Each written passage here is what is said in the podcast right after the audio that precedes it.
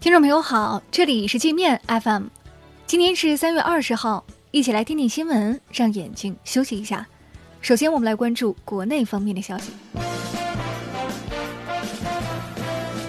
国家卫健委表示，三月十九号，我国首次实现新增本土确诊病例和疑似病例零报告，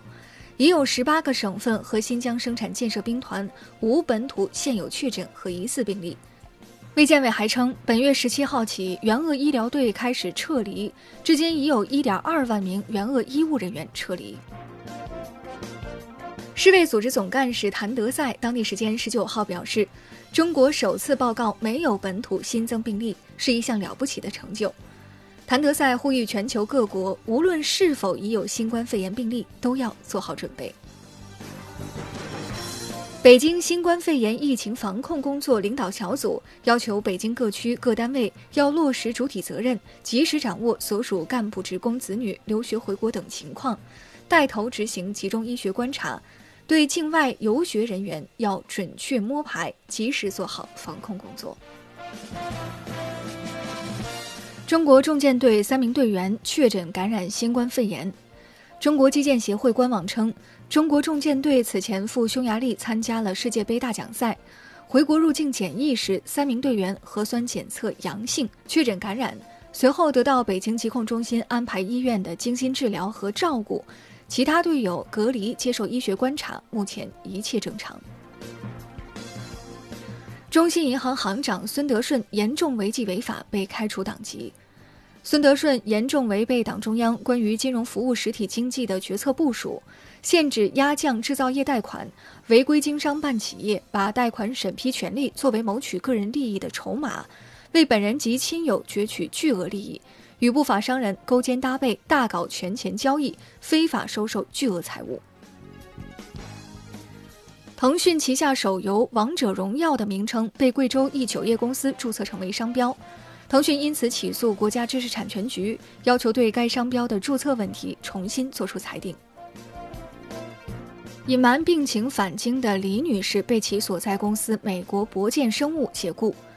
李女士常年居住在美国马萨诸塞州，其在美期间已出现发热、咳嗽等症状。登机前曾服用退烧药，并向乘务员隐瞒了病情。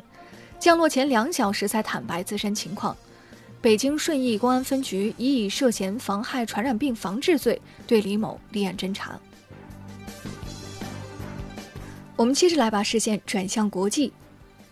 据环球网根据美国约翰斯霍普金斯大学公布的全球实时疫情数据，截至北京时间二十号上午十一时，全球范围内累计确诊新冠肺炎病例已超两万四千例，累计死亡病例超过一万例。